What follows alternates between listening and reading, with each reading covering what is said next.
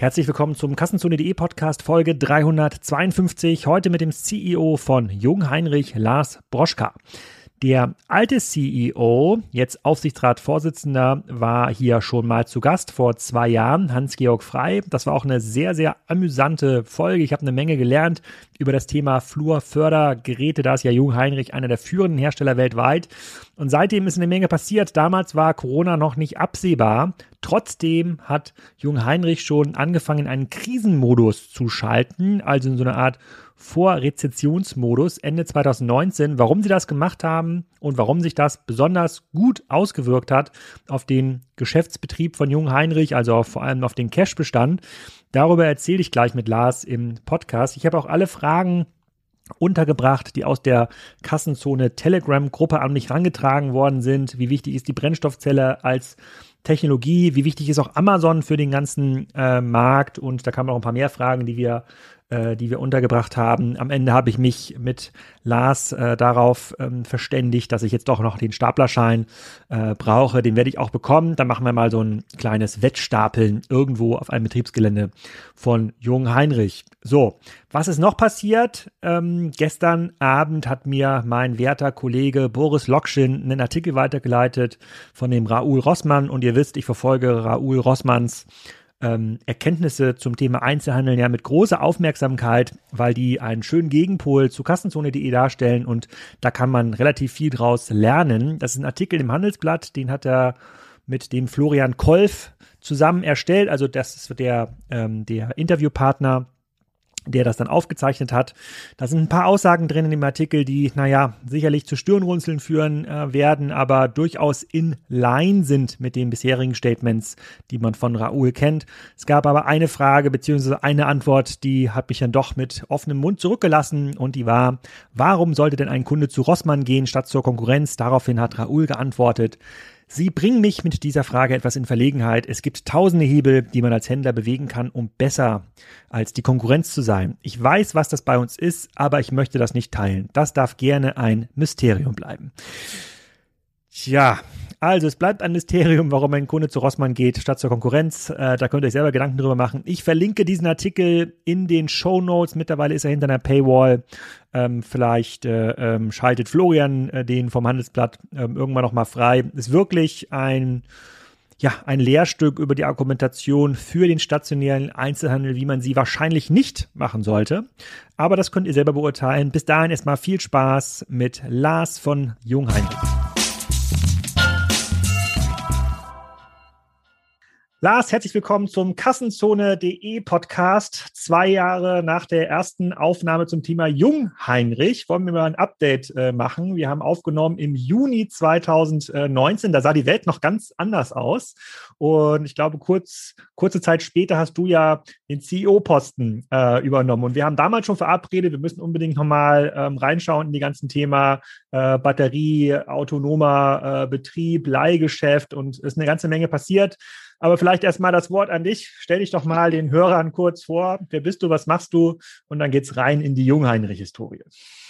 Ja, Alexander, erstmal ganz herzlichen Dank, dass ich äh, hier heute mit dir sprechen darf. Das wird sicherlich ein tolles Gespräch. Ich freue mich drauf. Mein Name ist Lars Bjoska. Ich bin seit über sieben Jahren jetzt bei der Firma Jungheinrich.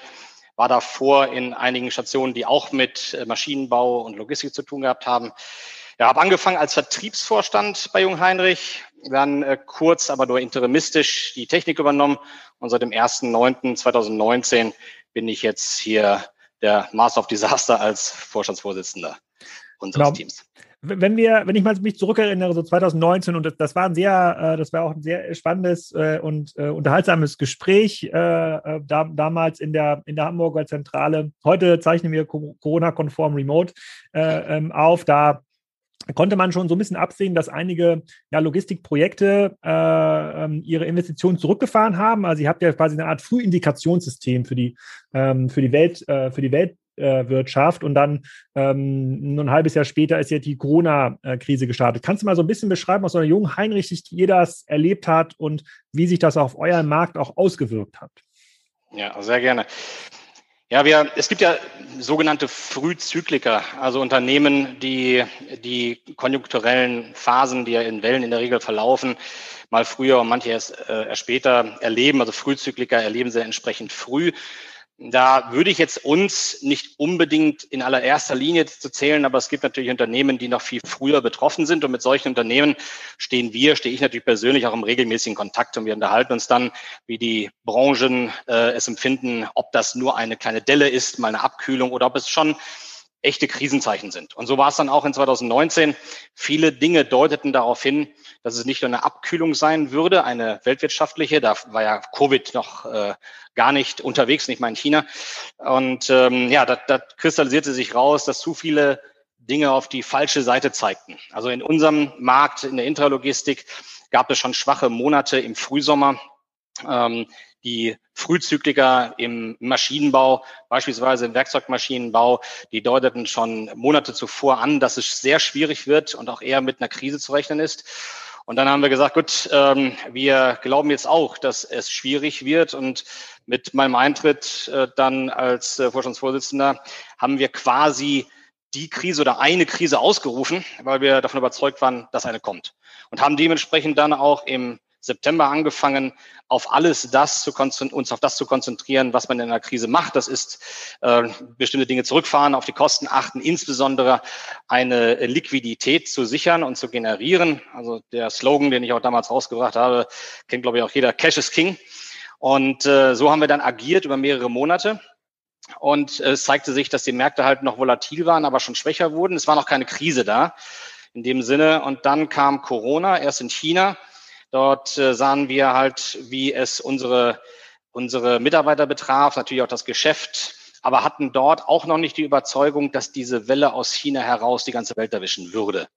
Waren aber überzeugt, dass es nochmal ein Zeichen ist, jetzt wirklich sehr vorsichtig zu agieren und eher in, ein, in einem Krisenmanagement weiterzubleiben. Und das haben wir auch gemacht. Und dann kam halt die Welle nach Europa, wie wir alle wissen, später nach Nordamerika. Ja, und äh, es gab dann äh, ja, im März ein, ein, ein Meeting oder mehrere Meetings und nachher natürlich auch die Entscheidung, wo wir gesagt haben, wir müssen jetzt alle ins Homeoffice, also alle die letztendlich, die ins Homeoffice gehen konnten. Äh, leider und sicherlich natürlich nicht diejenigen, die vor Ort beim Kunden Service tätigen mussten, auch nicht die, die Maschinen äh, bei uns in den Werken bauen. Das war übrigens auch eine gar nicht so einfache Entscheidung, die dann zu treffen war. Aber wir haben das dann gemacht und dann ja, waren wir alle in einer anderen Welt. Und dann ging die Krise richtig los. Dann brachen bekanntermaßen ja äh, die Auftragseingänge ein, die Umsätze ein. Ähm, unsere Kunden äh, haben Werke geschlossen, haben Lager geschlossen. Wir kamen nicht mehr vor Ort rein, weil wir es auch gar nicht durften. Ja, und äh, so beschleunigt sich dann diese Krise in, gerade im zweiten Quartal, auch in Europa, und riss dann halt auch die gesamte Weltwirtschaft damit runter. Glücklicherweise, damals dachten wir, Mensch, das äh, ist jetzt etwas, was nicht gleich morgen wieder vorbei ist, denn eine Pandemie ist ja was anderes als ein rein wirtschaftlicher Schock, mhm. wie, wie damals 2008, 2009 ähm, und auch andere Krisen, die dann auch eben mal schneller vorbei waren, weil sie überschaubarer waren. So eine Pandemie, die gab es halt in der Form noch nicht. Und wir hatten dann ein Szenario uns zurechtgelegt, was eher darauf deutete, dass es nach diesem Schock etwas abflachen würde aber glücklicherweise muss man sagen, äh, zumindest aus wirtschaftlicher Sicht, haben wir uns jetzt wieder deutlich erholt.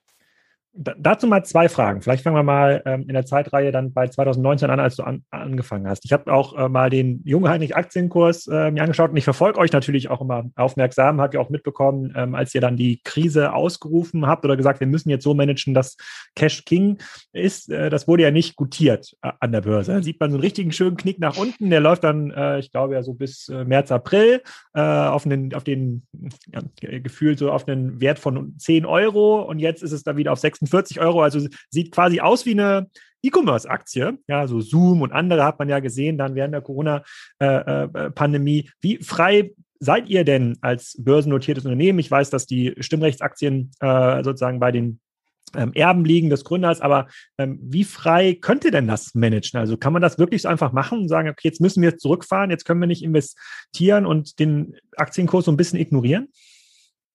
Nein, wir können natürlich nicht äh, frei entscheiden im Sinne von, wir ignorieren den Kapitalmarkt oder gar unseren Aufsichtsrat und die Gesellschafter. Das machen wir natürlich nicht. Wir haben sicherlich als Vorstand eine Entscheidung getroffen, äh, die wir dann sowieso in engster Abstimmung mit dem Aufsichtsrat besprochen haben und sind zu einer gemeinsamen Einschätzung gekommen, dass das Management, ein Krisenmanagement angebracht ist. Und das haben wir dann durchgezogen. Ähm, das war dann ähm, vereinbart und das war auch getragen vom Aufsichtsrat, sonst hätten wir es auch so gar nicht in der Form und der Schärfe machen können. Ähm, natürlich hat der Kapitalmarkt dies nicht gut gefunden, weil am Kapitalmarkt findet man ja nur tolle Geschichten gut. Und ähm, es war auch keinem zu vermitteln extern, dass wir äh, auf Krise gehen. Man fragte, was soll denn das? Was macht ihr denn da? Dann natürlich verbunden auch nochmal mit dem CEO-Wechsel. Das war sicherlich auch nochmal eine gewisse Unsicherheit. Und ja, das führte dann dazu, dass wir abgestraft wurden im Aktienkurs. Und äh, ja, dann haben wir einen, einen Kurs gesehen, der war natürlich in gewisser Weise besorgniserregend, zumindest aus externer Sicht mit 10 Euro und haben uns seitdem halt wieder sehr gut entwickelt. Ich bin ein Freund davon, ich sage das immer etwas äh, platt, äh, die Ente wird nach hinten fett. Also lieber mache ich am Anfang die Dinge, die wehtun, egal ob sie dann nachher äh, verstanden werden oder nicht. Natürlich müssen maßgebliche Stakeholder, wie es so schön heißt oder schlimm heißt, äh, das äh, auch mittragen. Und das hat der Aufsichtsrat und die Gesellschaft da auf jeden Fall getan. Ähm, und dann lasse ich mich lieber am Anfang äh, dafür ähm, ja, kritisieren, am Ende zeigt sich, ob es richtig war oder nicht. Und ich denke, mit der, ähm, ja, wenn man jetzt mal den September nimmt, wo ich angefangen habe, mit der mehr als Verdopplung des Aktienkurses und damit auch des Firmenwertes, lagen wir mit dieser Entscheidung wahrscheinlich nicht ganz so falsch.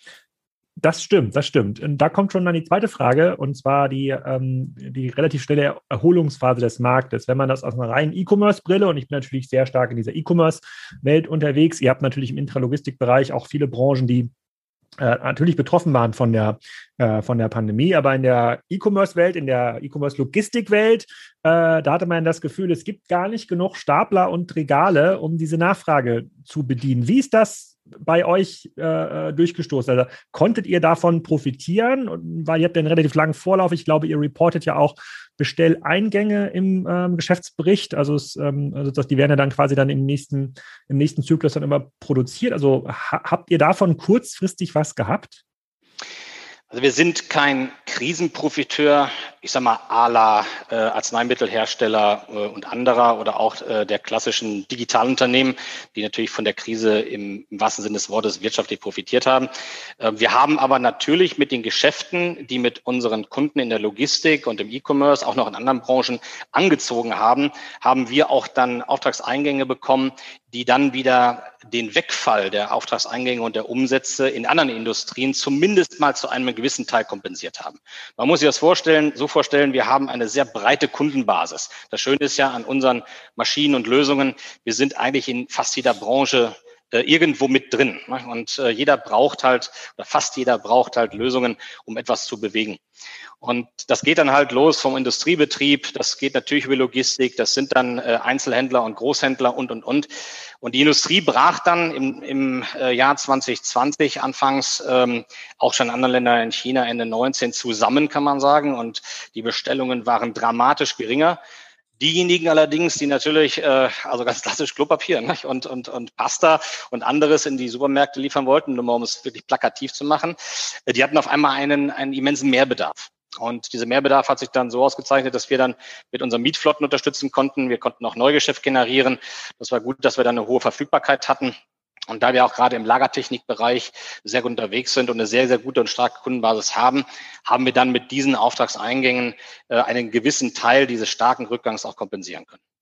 Hm, ja, ihr habt ja jetzt, äh, wenn man sich die Geschäftsberichte jetzt mal anguckt, 2019 äh, äh, zu 2020, 2020 ist das, glaube ich, ein bisschen zurückgegangen dann. Ihr habt mit eure 4 Milliarden Euro Umsatz, ich glaube 2019, ähm, erreicht. Ich weiß, nach vorne gerichtete Aussagen sind mir total schwierig. Ihr hattet ja gerade eure, äh, ihr hattet ja gerade eure äh, Konferenz. Wenn du jetzt nach vorne guckst, und das, das finde ich da schon ähm, spannend äh, in eurem Markt. Also sind wir jetzt quasi in wieder so einer Aufschwungphase der Weltwirtschaft? Kommt ihr kaum hinterher, äh, keine Ahnung, Stapler zu produzieren, Batterien zu produzieren? Ja, also es ist genauso, wie du gerade sagst. In 19 ähm, hatten wir noch eine, einen Umsatz, das der war All-Time-High äh, mit über vier Milliarden. Dann ging es in 2020 bekanntermaßen runter. Wir haben da eine Vielzahl von Dingen gemacht, ähm, die uns dann auch helfen sollten, die Krise und auch äh, die Zeit nach der Krise zu bewältigen. Und dadurch sind natürlich an dem Umsatz auch Ergebnisse dann mal runtergegangen, wobei wir in der Krise noch sehr gute Ergebnisse aus meiner Sicht erzielen konnten. Wir konnten auch eine Dividende zahlen, mhm. haben so gut wie keine Kurzarbeitsgeld in Anspruch genommen. Also es war in Summe, fand ich, eine, eine recht ordentliche Performance trotz der schweren Einwirkungen der Krise. Und ja, wir haben dann jetzt seit Ende letzten Jahres schon und Anfang dieses Jahres noch mal mehr festgestellt, äh, jetzt tritt wieder der Boom in Kraft und zwar so außerordentlich, dass äh, das Problem genau in die Gegenrichtung geht. Äh, von wenig Auftragseingang, daraus resultieren wenig Umsätzen, jetzt erhebliche Nachfragesteigerung, Nachholeffekte aus der Krise, Vorzieheffekte, weil alles teurer wird. Wir haben also eher das Problem, was viele haben, fast alle haben in der Industrie auf jeden Fall, an die Rohstoffe und Komponenten zu kommen, weil nämlich die Nachfrage, der Nachfrageschub so immens ist, so stark ist, dass es alle wollen. Wir lesen es ja auch regelmäßig, äh, Chips fehlen der Automobilindustrie, die sogar Werke dann pausieren müssen ähm, bis hin zu Holz, was uns jetzt nicht so betrifft, aber falls irgendjemand baut oder, oder saniert, den trifft das natürlich. Stahl ist unser großer Rohstoff, wo es uns hart trifft. Äh, also das ist jetzt die große Herausforderung, das Supply Chain Management und die Lieferketten stabil zu halten. Kannst du da so eine, äh, kannst du da eine Zahl nennen, wie viel teurer so ein klassischer Stapler wird, weil die Stahlpreise sich gerade so erhöhen? Weil ihr müsst es ja auch äh, weitergeben an den Kunden. Ihr könnt es ja quasi nicht alle selber äh, verbuchen. Genau das kann ich nicht sagen, weil, weil das nämlich kartellrechtlich nicht in Ordnung wäre. Ähm, aber ich kann sagen, dass wir die Materialpreissteigerungen natürlich auch an den Markt weitergeben müssen, weil sie halt eben auch signifikant sind und wir es nicht durch irgendwelche Effizienzen halt wegbügeln können. Das Gute ist, es wird von unseren Kunden und es wird vom Markt verstanden, dass ähm, Preissteigerungen ja nicht bei dem Produzenten eines, eines Gabelstaplers äh, enden können, wenn die Rohstoffe, und das wissen wir ja, im zweistelligen Bereich im Markt steigen. Mhm. Ich, ich, hatte damals, glaube ich, im Podcast auch schon mit ähm, Hans-Georg Freide darüber geredet. Da war so meine Vermutung, aufgrund der riesigen Nachfrage nach ähm, Batterien, und ihr seid ja sehr, sehr früh eingestiegen in diesen äh, Lithium-Ionen-Batteriebereich, also jetzt nicht so äh, so einen äh, uralt Gabelstapler, wie man sich den vorstellt, mit so einer, was ist das, Bleisäure? Bleisäure, ja. Genau, Batterie, sondern es ist relativ modern schon. Äh, ähm, da, da, muss es ja einen, da muss es ja einen Verteilungskampf ähm, geben. Und da hat er damals geantwortet, das ist, das trifft euch nicht so sehr, weil ihr habt äh, Produktionsanlagen mit vorfinanziert, die gehören in Anführungsstrichen ja, Jung Heinrich, ist, ist das noch so oder muss man da jetzt Angst haben, dass da jemand von Mercedes oder BMW vor dem Werk steht mit dem Geldkoffer und sagt, komm, ich zahle einfach den doppelten äh, Preis, weil das, was man so liest, ist gerade auch im Manager-Magazin relativ großer Artikel gewesen. Mercedes steht ja da vor einem riesigen ähm, äh, Dilemma. Da erscheint es mir ja schon fast attraktiver, direkt Batterien äh, zu verkaufen, wenn ihr darauf Zugriff habt. Ja, das Batteriegeschäft ist ein hochspannendes und sicherlich auch für diejenigen, die es richtig machen, dann ein sehr profitables heute und in Zukunft. Also zu deiner Frage, äh, das, was der Herr Frey damals sagte, das ist äh, soweit richtig. Ähm, allerdings ist es auch so, dass wir gar nicht so das Problem haben mit den Lithium-Ionen-Zellen, sondern eher mit der Elektronik drumherum. Eine Batterie besteht ja äh, aus mehreren Komponenten. Da sind dann die Lithium-Ionen-Zellen drin, die werden dann verbaut in sogenannte Stacks und die Stacks kommen dann oder kamen, wir machen es jetzt äh, mittlerweile auch schon ein bisschen anders, in einen entsprechenden Trog, in einen Stahltrog und dann kommen noch Batteriemanagementsysteme ähm, darauf, äh, eine Verkabelung und Co. Also es sind verschiedenste Komponenten und die Lithium-Ionen-Zellen, ähm, das ist bei uns gar nicht der Engpass, sondern es ist mehr das Thema Elektronikbauteile. Und aktuell müssen wir schauen, dass wir dann in den Bereichen ausreichend Elektronikbauteile, auch Chips, Kondensatoren, äh, MOSFETs, alles, was da so in der Steuerungstechnik und im Elektronikbereich gebraucht wird, dass wir die bekommen. Die Lithium-Ionen-Zellen, äh, die bekommen wir. Wir haben mittlerweile auch ähm, von diesem Single-Source-Ansatz Abstand genommen und haben jetzt äh, auch einen weiteren starken Partner und suchen auch noch einen anderen. Von der Seite aus, also ist das gesichert. Aber mhm. Elektronikbauteile, das ist das große Thema, nicht nur für Batterien, sondern für das Fahrzeug natürlich insgesamt. Führt dieser Mangel an Elektronikbauteilen oder Chips auch de facto dazu, dass ihr bestimmte Projekte, bei denen ihr wisst, die machen Sinn, keine Ahnung, komplette Automatisierung von, von Lagerhandlung, dass man die jetzt noch nicht, äh, noch nicht umsetzen kann oder dass man Kundennachfrage dann ja vertrösten muss und sagt, das gibt es jetzt noch nicht, das gibt es erst 2023 wieder? Also Lieferzeiten haben sich durchweg äh, verlängert. Weil ich habe letztens hier privaten Drucker kaufen wollen. Ne, da wartet man Ewigkeiten auf den Drucker, weil ja auch dort eben diese Teile zum Teil verbaut sind. Es sind zwar natürlich generell häufig sehr, sehr, sehr unterschiedliche Teile, aber manchmal halt eben auch doch die gleichen. Und die Kapazitäten der Chipwerke und so weiter geben es auch nicht mehr her, dann bestimmte äh, Nachfrage zu bedienen. Also die Lieferzeiten verlängern sich für alle Produkte. Da können wir uns auch nicht von ausnehmen. Das ist jetzt für den Wettbewerb als solches mal nicht so schädlich, weil ja jeder davon betroffen ist gleichermaßen. Ähm, Projekte im Automatikbereich laufen ohnehin immer sehr lange in der Regel. Das sind ja dann äh, Projekte, wo man mal ein gibt natürlich auch unterschiedliche Größenordnungen, aber ein, ein automatisiertes äh, Hochregallager zum Beispiel aufzieht, da ist die gesamte Projektlaufdauer durchaus auch schon mal zwei Jahre. Und äh, da muss man jetzt nicht unbedingt auf ein, zwei, drei Monate genau die Elektronikbauteile äh, disponieren. Wir hoffen ja auch, dass wir sicherlich nicht mehr in diesem Jahr, aber irgendwann dann in Folge auch wieder eine gewisse Entspannung am Markt erleben werden. Also kurzum mhm. die Frage, ja, wir haben natürlich Themen, Lieferzeiten verlängern sich, aber eher für alle. Und äh, wir hoffen natürlich, dass jetzt durch den Aufbau der entsprechenden Kapazitäten in all den betroffenen Bereichen auch dann bald genug wieder da ist, dass wir die wieder senken können. Genau dazu gab es auch eine Frage aus der Kassenzone Com Community und zwar, ähm, ob dann die Brennstoffzelle für einen äh, B2B-Anbieter wie euch dann eine, äh, eine, Alternative sein kann oder auch eine Zukunftstechnologie. Das wird ja auch oft so diskutiert, dass das jetzt nichts für den Privathaushalt ist, weil zu aufwendig und Tankstellen zu schwer verfügbar und Speichern ist irgendwie schwierig, aber in einem Hochregallager, was dann irgendwie, keine Ahnung, sechs, sieben, acht Stapler äh, betreibt, könnte es sich durchaus lohnen, so eine Tankstelle ähm, zu betreiben. Ist das eine Technologie, die in eurem Bereich Zukunft hat? Wir bieten heute und auch schon seit vielen Jahren ähm, Fahrzeuge mit Brennstoffzellen an. Das ist also eine bekannte Technologie, die in unterschiedlichen Bereichen eingesetzt wird. Aber der Markt, die Marktgröße für Brennstoffzellen in Flurförderzeugen ist extrem klein, extrem klein.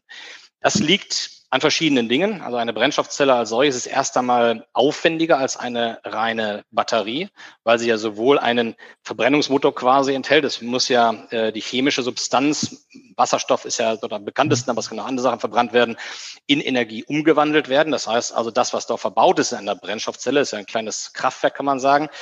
Ähm, das ist komplexer und damit auch teurer. Dann ist die die ähm, Infrastruktur, er aufbauen muss, dafür in der Regel nicht vorhanden.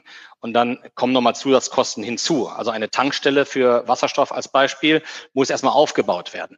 Und diese Aspekte führen dazu, dass die Lithium-Ionen-Batterie, zumindest mal in unserer Branche, bei weitem äh, und äh, also eine, eine bei weitem äh, stärkere Marktpenetration erlangt hat, viel schneller in die Märkte gekommen ist, weil sie eben Total Cost of Ownership hat, die für verschiedenste Anwendungen äh, auch gegen eine Bleisäurebatterie wirtschaftlich ist, wirtschaftlicher ist. Und das ist bei, bei Brennstoffzellen in der Regel nicht der Fall. Jetzt kommt das Aber.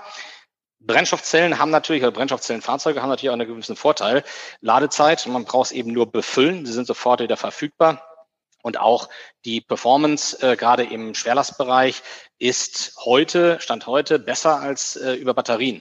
Heißt also für große Geräte ähm, und für Geräte, die vielleicht im Dreischichteinsatz laufen, äh, in bestimmten Anwendungen, da ist die Brennstofftechnologie sicherlich eine, die man auch in Zukunft jetzt nochmal ganz stark äh, im Fokus haben muss. Denn es muss ja auch nicht jedes Flurförderzeug mit dem gleichen Antrieb ausgestattet sein.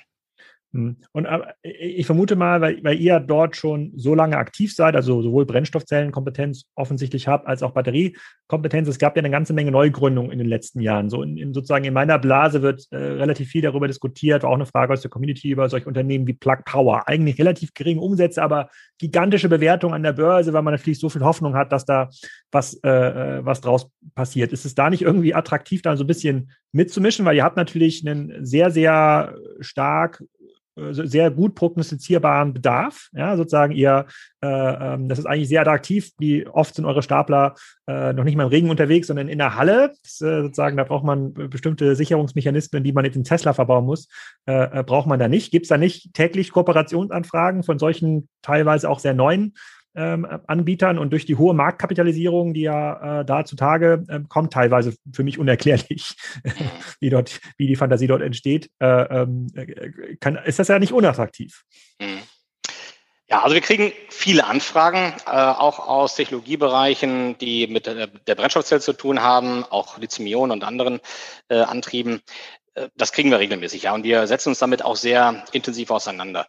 Jetzt ist es so, dass wir auf die Lithium-Ionen-Batterie bauen aus ganz vielen Gründen.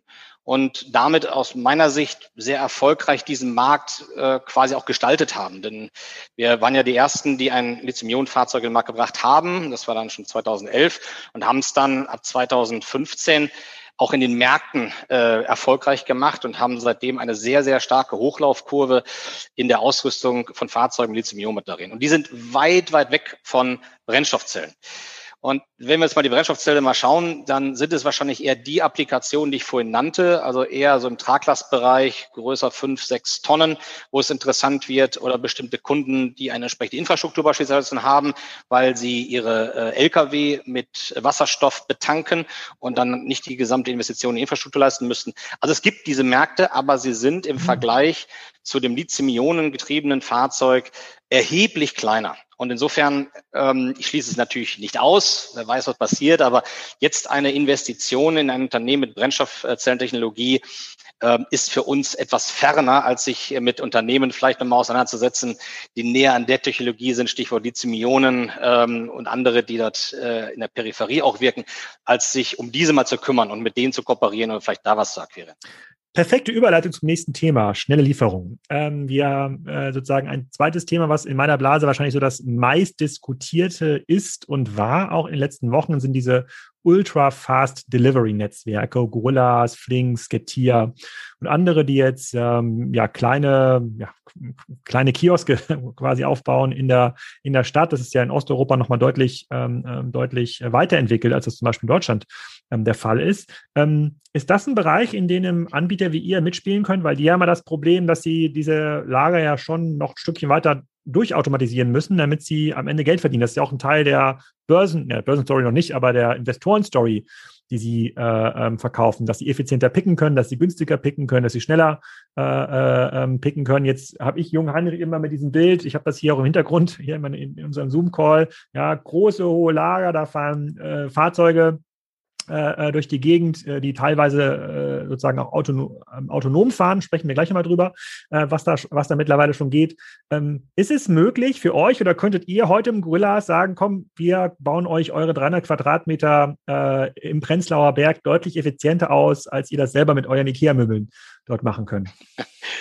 Also das traue ich uns schon zu, ja. Ähm, aber vielleicht mal eingangs diese Startups, die du gerade genannt hast, sind natürlich hochspannend weil das ja ein Markt ist, den wir jetzt als Konsumenten natürlich auch kreieren und wollen, weil es ja schön ist, äh, die Lieferungen zu bekommen, genau äh, mit, mit den Artikeln, die man will und dann am besten noch innerhalb von zwei Stunden. Mhm. Jetzt ist es so, die logistische Aufgabe für diese äh, Unternehmen, die ja ähm, sehr viele kleinteilige Sendungen haben, ne, in, in, in einer Fläche, die sehr verteilt ist, ähm, wo Automatik möglicherweise gar nicht immer der Schlüssel zum Erfolg ist. Da muss man sich erstmal anschauen, was brauchen die denn? Wir, wenn wir von einem Automatiklager reden, dann reden wir in der Regel, zumindest heute noch, das kann sich aber zukünftig ändern, von Lagern, die außerhalb einer Metropole wie Hamburg, also zumindest vom innerstädtischen Kern gesehen, gebaut werden. Und dann sind das halt eben auch größere Anlagen. Was diese Unternehmen jetzt, die du gerade genannt hast, auszeichnen, ist ja, dass sie sehr nah am Kunden sind, äh, häufig dann halt auch mit Fahrrädern oder Mopeds dann ausliefern ähm, und dort ist so ein großes Automatiklager halt irgendwo in Hamburg, St. Pauli, äh, St. Georg oder ähnliches jetzt nicht unbedingt denkbar. Und es kann durchaus sein, dass dann ähm, in einem Kleinstlager, was oder in kleineren Lägern, die verteilt sind über die Stadt, wo jeweils ein Sortiment vorgehalten wird, eben gar keine Automatik äh, die bessere Lösung ist, weil sie eben nicht effizienter ist. Denn wenn du mal siehst, wie im Lager auch dann manuell gearbeitet wird, die sind sehr flink häufig. Ne? Und äh, auch bei Amazon ist auch nicht alles automatisiert. Und dann ist es häufig schneller, äh, diese Kommissionierung, diese Einzelpakete dann auch mal manuell zu machen. Gilt sicherlich nicht für alle für alle Prozesse und gilt vielleicht auch erstmal nur, bis sich das Ganze etabliert hat. Morgen wird es auch in der urbanen Logistik dann Automatikanlagen geben, die etwas anders aussehen. Auch eine spannende Geschichte. Aber man muss sich wirklich anschauen, was ist die logistische Herausforderung. Und da wir einige von denen auch als Kunden haben, wissen wir, man muss erst einmal in so einem Basispaket anfangen und kann sich dann fortentwickeln, wie man die Prozesse noch schneller gestaltet.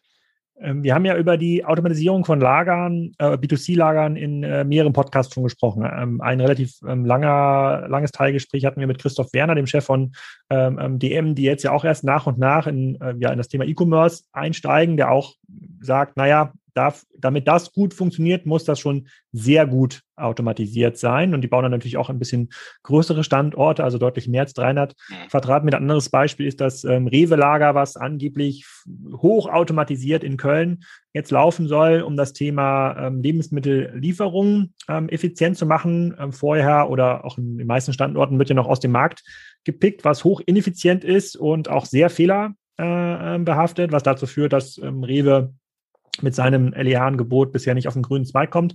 Ähm, kannst du ein bisschen was dazu sagen? Ich weiß nicht, wer, wen ihr da als Kunden bedient äh, oder wie weit du dich da aus dem Fenster lehnen kannst. Also ähm, wenn ich jetzt als Lebensmittel-Einzelhändler ähm, in den Bereich E-Commerce einsteigen will und sage, ich baue jetzt mal für ein paar Metropolen große Lager aus, aus denen ich wirklich stark automatisiert jeden Tag Lieferungen rausschicken kann. Was ist da denn möglich?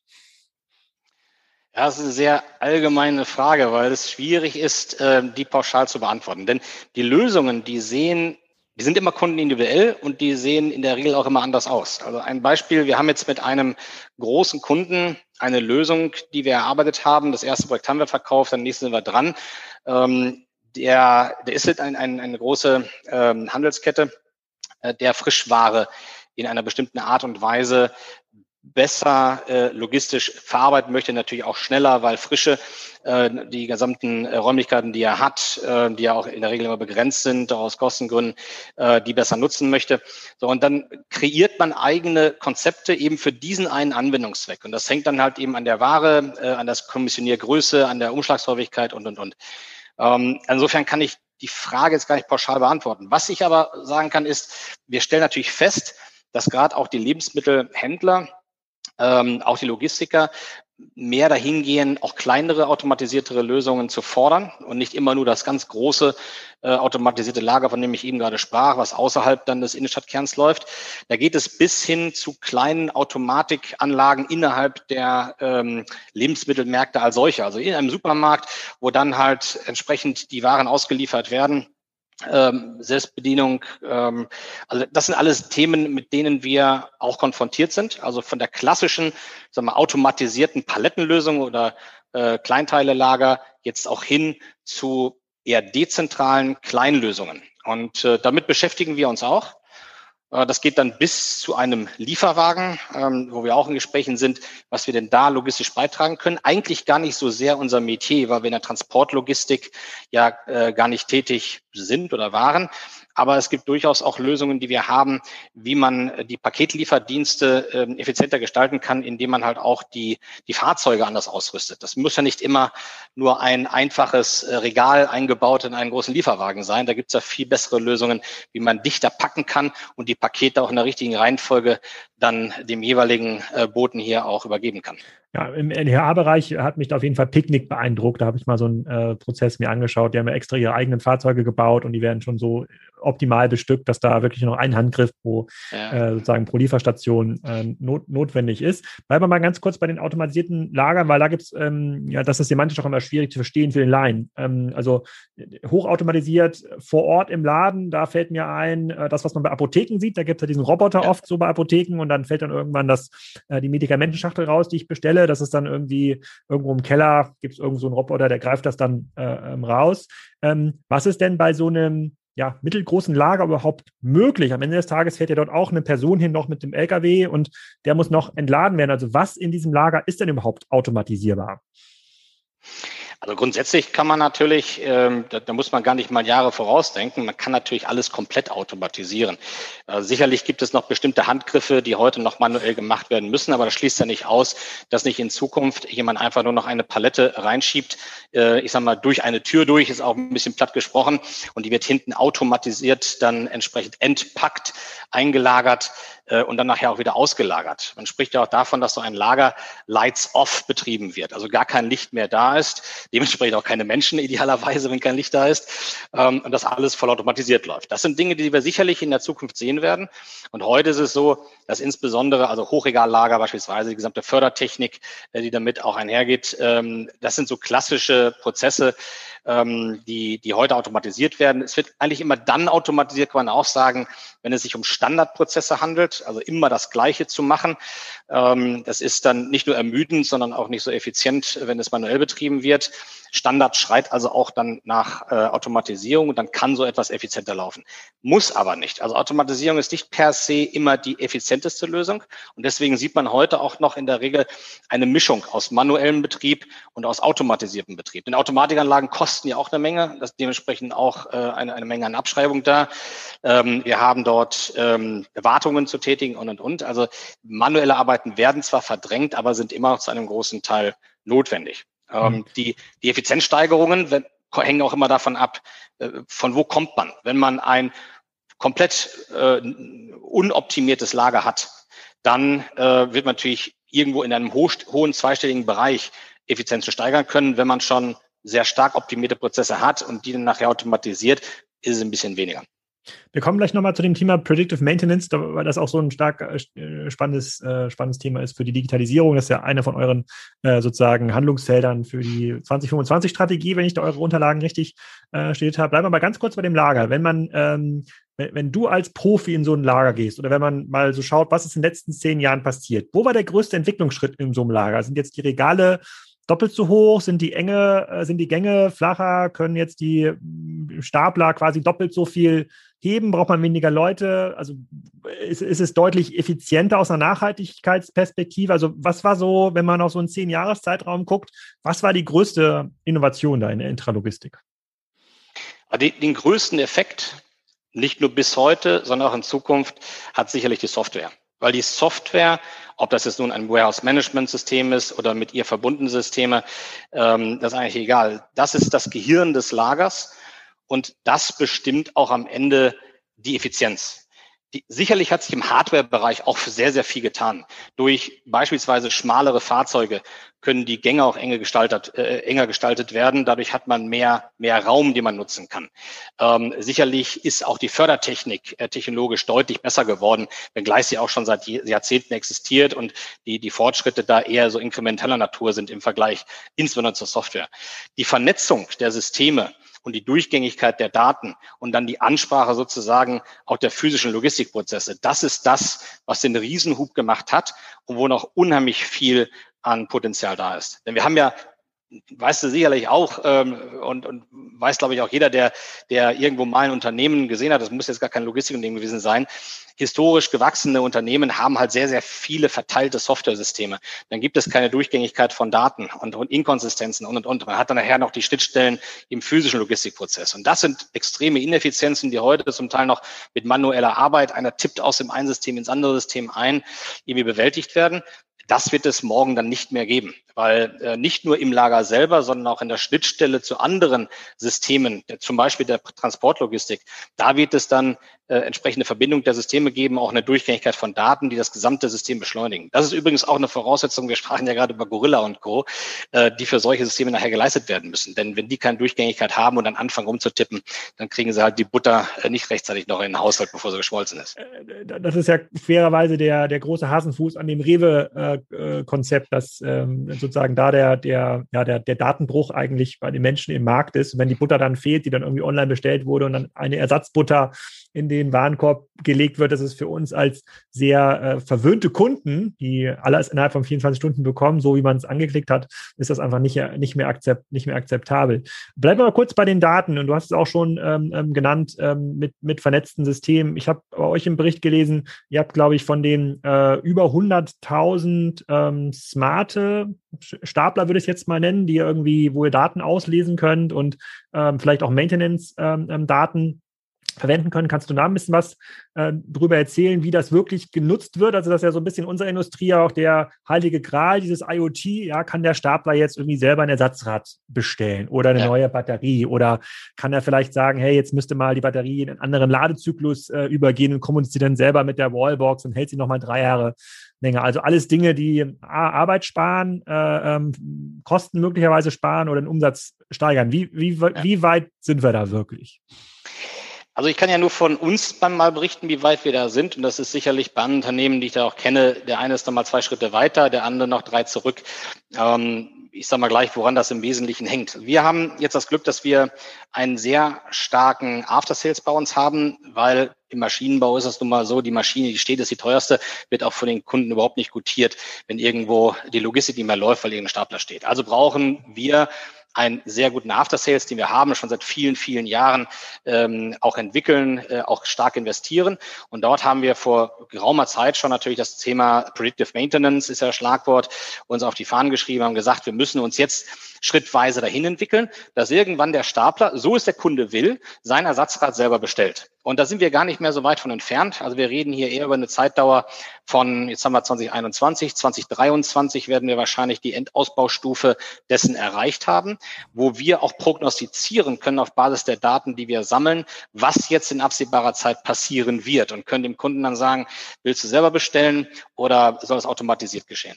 Das ist eine Geschichte, die basiert auf Daten, die erstmal generiert werden müssen. Äh, diese Datengenerierung ähm, hat halt verschiedene Quellen. Das ist das Fahrzeug selber, das ist die Steuerung.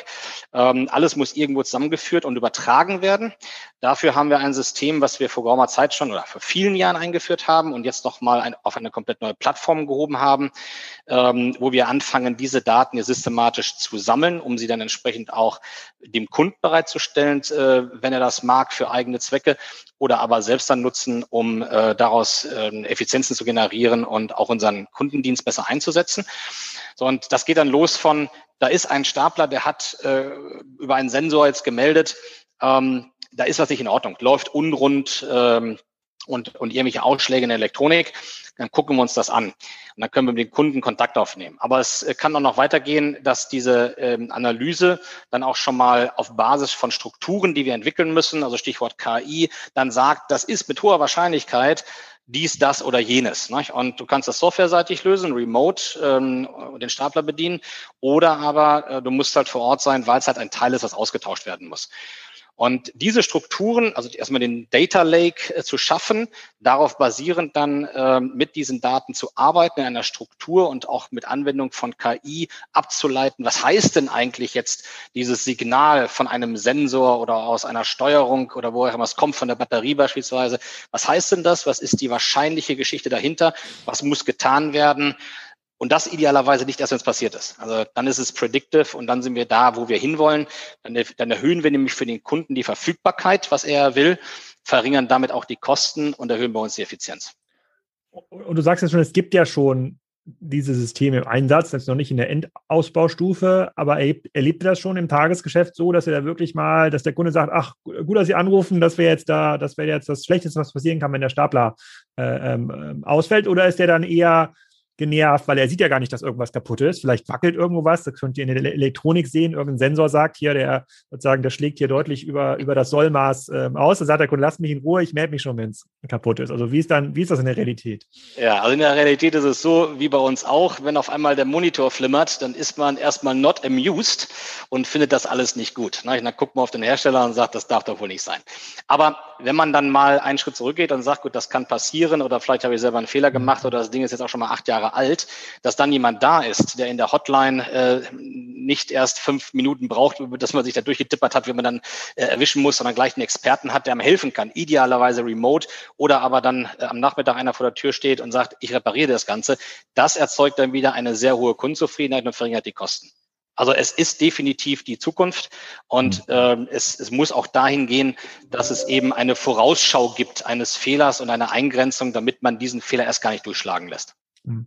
Okay, dann bleiben wir mal bei der kurz in der digitalen Welt. Ich habe jetzt auch ähm, gelesen, ich glaube, ihr habt das im Handelsblatt-Artikel, hattest du das gesagt, ihr musstet natürlich ähm, aufgrund von Corona relativ viele Leute aus dem Innendienst ins Homeoffice äh, ähm, schicken. Das geht natürlich jetzt nicht mit den Leuten, die den Stapler ähm, reparieren. Hat diese Zeit auch eure Sicht auf das Thema Vertrieb verändert? Es ist natürlich ein relativ teures Investitionsgut, ähm, aber ähm, gibt es schon Kunden, die sich so einen Stapler oder so einen Stapler-Fuhrpark zusammenklicken oder vielleicht haben die auch schon einen Fuhrpark und möchten nochmal drei extra bestellen, das dann doch vor allem digital passiert oder passiert das noch gar nicht?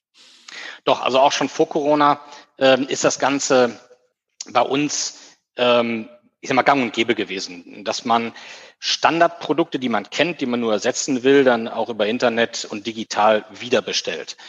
Ähm, die Einfachsprodukte werden ohnehin schon sehr äh, häufig bei uns über den Profi-Shop und online geordert. Ähm, also auch das ist schon gang und gäbe. Was wirklich neu war, dass wir in eine Situation gezwungen wurden, wo wir nicht mehr zu den Kunden fahren konnten und dann mit den Kunden telefonisch oder per Video, Skype, Zoom wie jetzt ähm, das Ganze gestalten mussten. Und ähm, da habe ich doch meine Zweifel gehabt, ob das denn so funktionieren würde. Jetzt war es aber so in der Rückschau, da alle dazu gezwungen worden sind, es so zu machen und die Welt ja weitergehen muss, hat es sehr gut funktioniert. Alle, auch unsere Kunden, haben natürlich gesagt, kommt bloß nicht vorbei. Ne? Wir müssen schützen, wir sind verpflichtet, aber wollen es ja auch. Also lass uns gucken, wie wir es was machen. Und das war wirklich überraschend toll gelaufen, wie wir dann das Geschäft auch remote ähm, mit, mit Bestands-, aber auch Neukunden entsprechend dann betreiben konnten. Also das mal so die vertriebliche Seite. Du hattest gerade erwähnt, die, die, Differenzierung zwischen denen, die äh, in-house arbeiten konnten und die extern. Ähm, das ist natürlich etwas, was auch eine schwierige persönliche Entscheidung war, diese ähm, Differenzierung, du darfst ins Homeoffice und bist noch etwas sicherer als derjenige oder diejenige, die draußen sind. Und da muss ich sagen, hat unsere Mannschaft gerade die Servicetechniker, äh, die ja jeden Tag dann woanders waren, an anderen Standorten, mit einer hohen Unsicherheit unterwegs waren, einen absolut genialen Job gemacht, denn es ist ja eine große persönliche Unsicherheit, noch Angst da, ähm, sich dann draußen zu bewegen, während alle anderen natürlich äh, irgendwo versuchen, sich zu schützen und man selber halt draußen sein muss. Gilt auch natürlich für all diejenigen, die ins Werk mussten. Alle diejenigen oder denjenigen gebührt da der höchste Respekt. Wir haben deswegen auch eine, eine interne Kampagne gemacht. Es ähm, betrifft nicht nur die, die im Außendienst unterwegs waren, sondern alle. Aber ich sag mal, sicherlich diejenigen, vielleicht noch ein bisschen mehr, die eben sich dieser Gefahr dann auch aussetzen mussten aufgrund ihrer Rolle. Das ist die Kampagne der gelben Helden. Und äh, wir haben das auch so empfunden, dass es wirklich eine super persönliche Leistung war, dass alle an einem Strang gezogen haben, um hier das Schiff nach vorne zu bringen und unsere Kunden noch weiter zu bedienen. Wenn wir, äh, finde ich auch auf jeden Fall beeindruckend, es hat sich offensichtlich auch gelohnt, es war ja die richtige Entscheidung, das so zu machen. Ich glaube, in dem Handelsblattartikel wurdest du auch so zitiert, das bringt euch ja auch nichts, wenn gar kein Geschäft mehr passiert und dann das Unternehmen äh, pleite geht. Es muss ja schon irgendjemand ja. die Stapler bauen und reparieren. Ähm, wenn wir schon beim Thema E-Commerce sind, ist ja immer ein Unternehmen, was da, äh, was immer genannt wird, was, äh, um das man nicht herumkommt. Ähm, so hatten wir auch den, äh, den, den ersten Podcast äh, mit Herrn Frei tituliert, äh, muss Jung Heinrich Angst haben vor der Plattformökonomie, größter Treiber äh, und Profiteur der Plattformökonomie ist Amazon. Jetzt äh, fahre ich hin und wieder mal die A7 ähm, entlang von Kiel äh, nach Hamburg. Da ist jetzt schon wieder ein neues Lager von Amazon ähm, eröffnet worden. Ich glaube, Kaltenkirchen müsste das, äh, müsste das sein. Ähm, seid ihr Ausstatter von Amazon oder machen die das doch, machen die mittlerweile dort auch ihren eigenen Kram? Amazon ist neben vielen anderen äh, auch namhaften Kunden auch ein sehr guter und großer Kunde von uns. Ähm, da kann ich jetzt natürlich keine Einzelheiten nennen, aber das, äh, glaube ich, ist auch allgemein bekannt. Und ja, wir sind, glaube ich, in einer sehr guten Kundenlieferantenrelation, haben eine sehr gute Geschäftsbeziehung jetzt schon seit Jahren. Und äh, ja, offensichtlich scheinen wir diese anspruchsvollen Anwendungen auch ausreichend gut bedienen zu können. Und gibt es denn überhaupt genug Flächen für die vielen Lager, die jetzt noch gebaut äh, äh werden müssen? Weil wir sind jetzt natürlich einen extremen Rush, also zum Teil äh, ja, Nachholeffekte äh, aus der Corona-Krise, aber jetzt auch viele vorgezogene Investitionen, wo Unternehmen jetzt doch merken, hoch, äh, sozusagen die digitalen Vertriebskanäle werden doch wichtiger. Im B2C-Bereich werden Filialen unwichtiger, aber auch im B2B-Bereich wird äh, sozusagen viel, viel stärker auf das Thema Versandlogistik ähm, gesetzt. Kriegt man das denn hin? Also ihr sagt jetzt, man kann jetzt auch gar nicht beliebig viele Stapler bauen, weil Material und Elektrobauteile, aber schon eine Stufe vorher. Gibt es überhaupt noch genug Flächen, wo solche Logistik, ähm, äh, Logistikflächen entstehen können oder Lager entstehen können? Kannst du da so ein bisschen Einsicht geben, was da gerade passiert? Also wir als Endanwender sehen ja nur die Baustellen an der Autobahn ja. oder wo auch immer man solche äh, Lager baut. Ist das denn überhaupt noch möglich, jetzt so ein großes Lager zu bauen? Gibt es da noch Gemeinden, die da Flächen haben? Ja, gibt es. Ähm, es gibt aber vielleicht nicht immer die ideale Fläche und den idealen Standort. Mhm. Logistiker, die zeichnen sich ja in der Regel dadurch aus, oder der Bedarf für Logistiker äh, zeichnet sich dadurch aus, dass die Flächen äh, verkehrsstrukturtechnisch äh, an idealen Punkten liegen sollten und nicht unbedingt im Nordosten von Mecklenburg-Vorpommern beispielsweise. Ähm, und, oder im, im Schwarzwald mittendrin. Da macht so ein Lager dann vielleicht nicht so großen Sinn. Also insofern, präferierte Flächen sind natürlich immer wie präferierte Standorte jetzt nicht, äh, wer weiß wie äh, zahlreich äh, zu haben. Aber Flächen als solche gibt es äh, für die Logistik noch ausreichend. Man muss ja auch nicht nur auf Deutschland schauen, sondern auf Europa insgesamt. Denn äh, die Bedienung, ich sage mal, von einem deutschen Markt, die muss jetzt auch nicht immer nur aus Deutschland heraus geschehen. In der Regel exportieren wir ja auch extrem viel, äh, wie andere Unternehmen auch. Und dann sind das ohnehin grenzüberschreitende Verkehre, die da äh, vonstatten gehen dann nochmal, auch dazu passen nochmal eine, eine Recruitment-Frage. Also du hast ja gerade schon selber gesagt, das Thema Software wird das wichtigste Thema auch für euch. Also ihr müsst zunehmend IT-Leute ähm, einstellen und ich glaube, zumindest in meiner Generation dürfte ja noch jeder das Video von Staplerfahrer Klaus äh, ähm, ja, kennen. Ähm, wie, wie, also gibt es genug Leute, die in diesen Lagern also auch äh, qualifiziert dann Stapler fahren können oder lässt sich das eigentlich gut ähm, ausgleichen mit, einer, mit einem höheren Automatisierungsgrad ähm, nach vorne?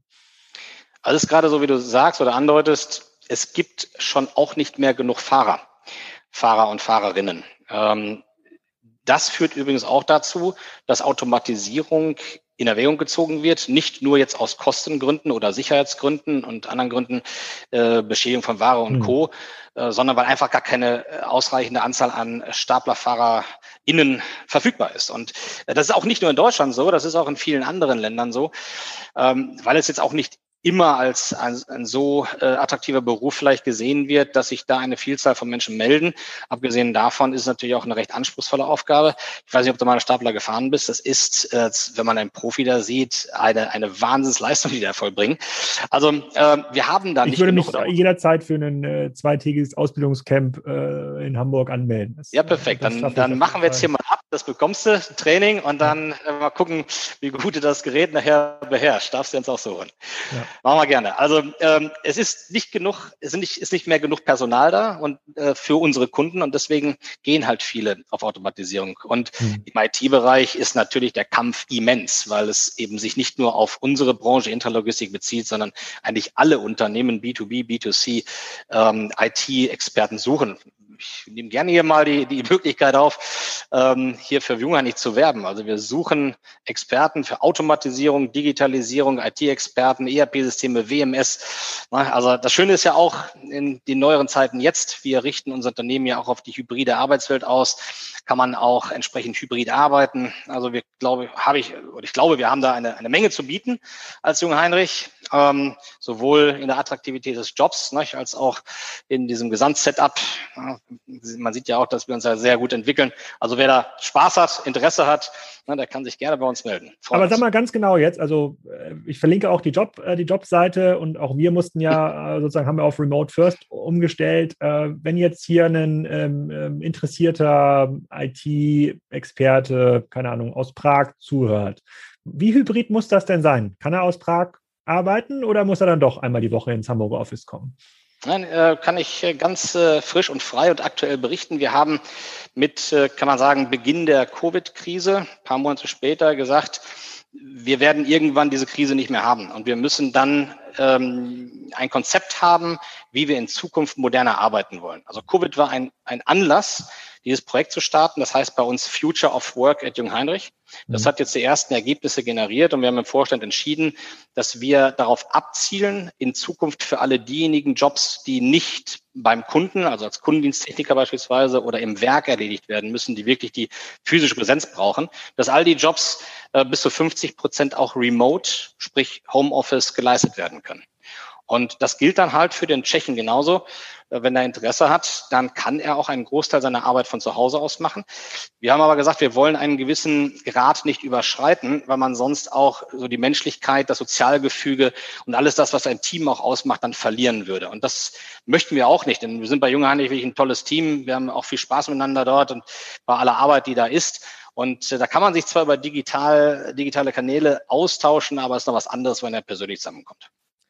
Okay, das ist, glaube ich, ein äh, sehr gutes Abschlusswort. Also ich verlinke die äh, Jobanzeigen auf jeden Fall in den Show Notes. Äh, ihr könnt euch direkt bei äh, Lars bewerben. Das ist sozusagen das Benefit der Podcast-Hörer äh, sozusagen und ihn auf seine Aussagen hin festnageln, äh, ähm, was das Thema Remote ähm, angeht. Wir sind jetzt durch relativ viele Themen durchgegangen. Wir haben gar nicht alle geschafft. Vielleicht müssen wir noch mal eine dritte Folge planen. Wenn sozusagen die Entwicklung von Jungen nicht so weitergeht, dann gibt es wahrscheinlich gar nicht mehr so viel Zeit in den, in den nächsten äh, Monaten. Aber dazu erstmal herzlichen Glückwunsch auch zu der sehr erfolgreichen ähm, Erholung. Und äh, Lars, vielen Dank für deine Zeit. Alexander, ganz herzlichen Dank. Hat mich gefreut und Spaß gemacht. Alles Gute. Ich hoffe, das hat euch gefallen. Ihr schaltet wieder ein bei der nächsten Folge. Da geht es um gute Düfte aus Köln. Und ähm, ihr vergesst auch nicht, diesen Podcast zu bewerten bei iTunes ähm, oder bei Spotify oder ihr verlinkt diese Folge irgendwie noch anonym im Discord-Forum von den Doppelgängern. Da geht's ja voll ab. Da werden die richtig geheimen News und relevanten Infos getauscht aus der digitalen Szene. Verlinke ich auch nochmal in den Shownotes, dann wisst ihr auch selber, wie ihr da hinkommt. In diesem Sinne, eine schöne Woche oder ein schönes Wochenende, wann immer ihr auch diesen Podcast hört.